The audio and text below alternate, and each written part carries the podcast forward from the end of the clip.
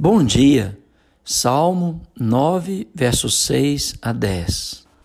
Repreende as nações, destrói o inimigo, e para todos sempre lhes apaga o nome.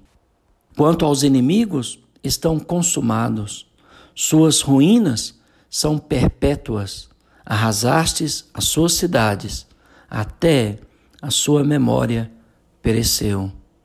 Os julgamentos de Deus voltam-se contra indivíduos, mas também contra as nações. As nações são servas de Deus. Enquanto elas estiverem cumprindo o propósito de Deus, elas existirão. Quando elas deixarem de cumprir os objetivos de Deus, elas desaparecerão. Quantas nações estão no esquecimento completo porque voltaram-se contra o Senhor?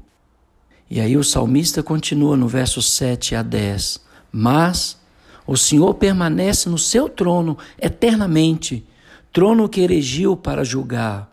Ele mesmo julga o mundo com justiça, administra os povos com retidão.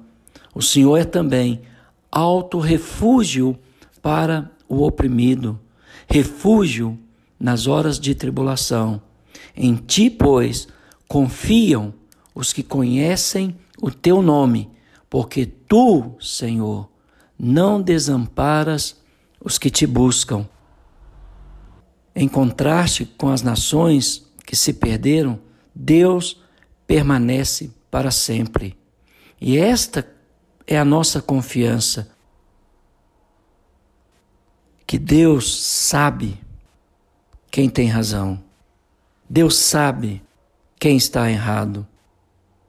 Ele julga de acordo com seu conhecimento, julga com justiça, mas ao mesmo tempo, Deus é alto refúgio, um lugar onde eu e você podemos nos abrigar da opressão dos iníquos, quando estes perseguem e criam dificuldades e tribulações para os seus semelhantes para a sua vida e para a minha vida.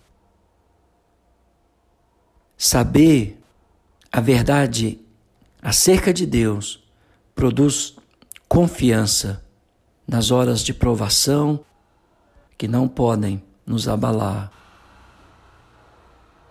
Esta é a vida eterna, que te conheçam a ti, o único Deus verdadeiro, e a Jesus Cristo, a quem enviastes.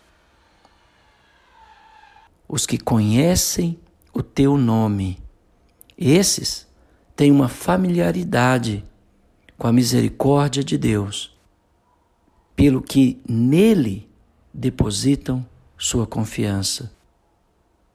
Sem dúvida, eu e você temos um Deus que nunca nos abandona, ele nunca se esquece daqueles que estão em tribulação, mas nele confiam.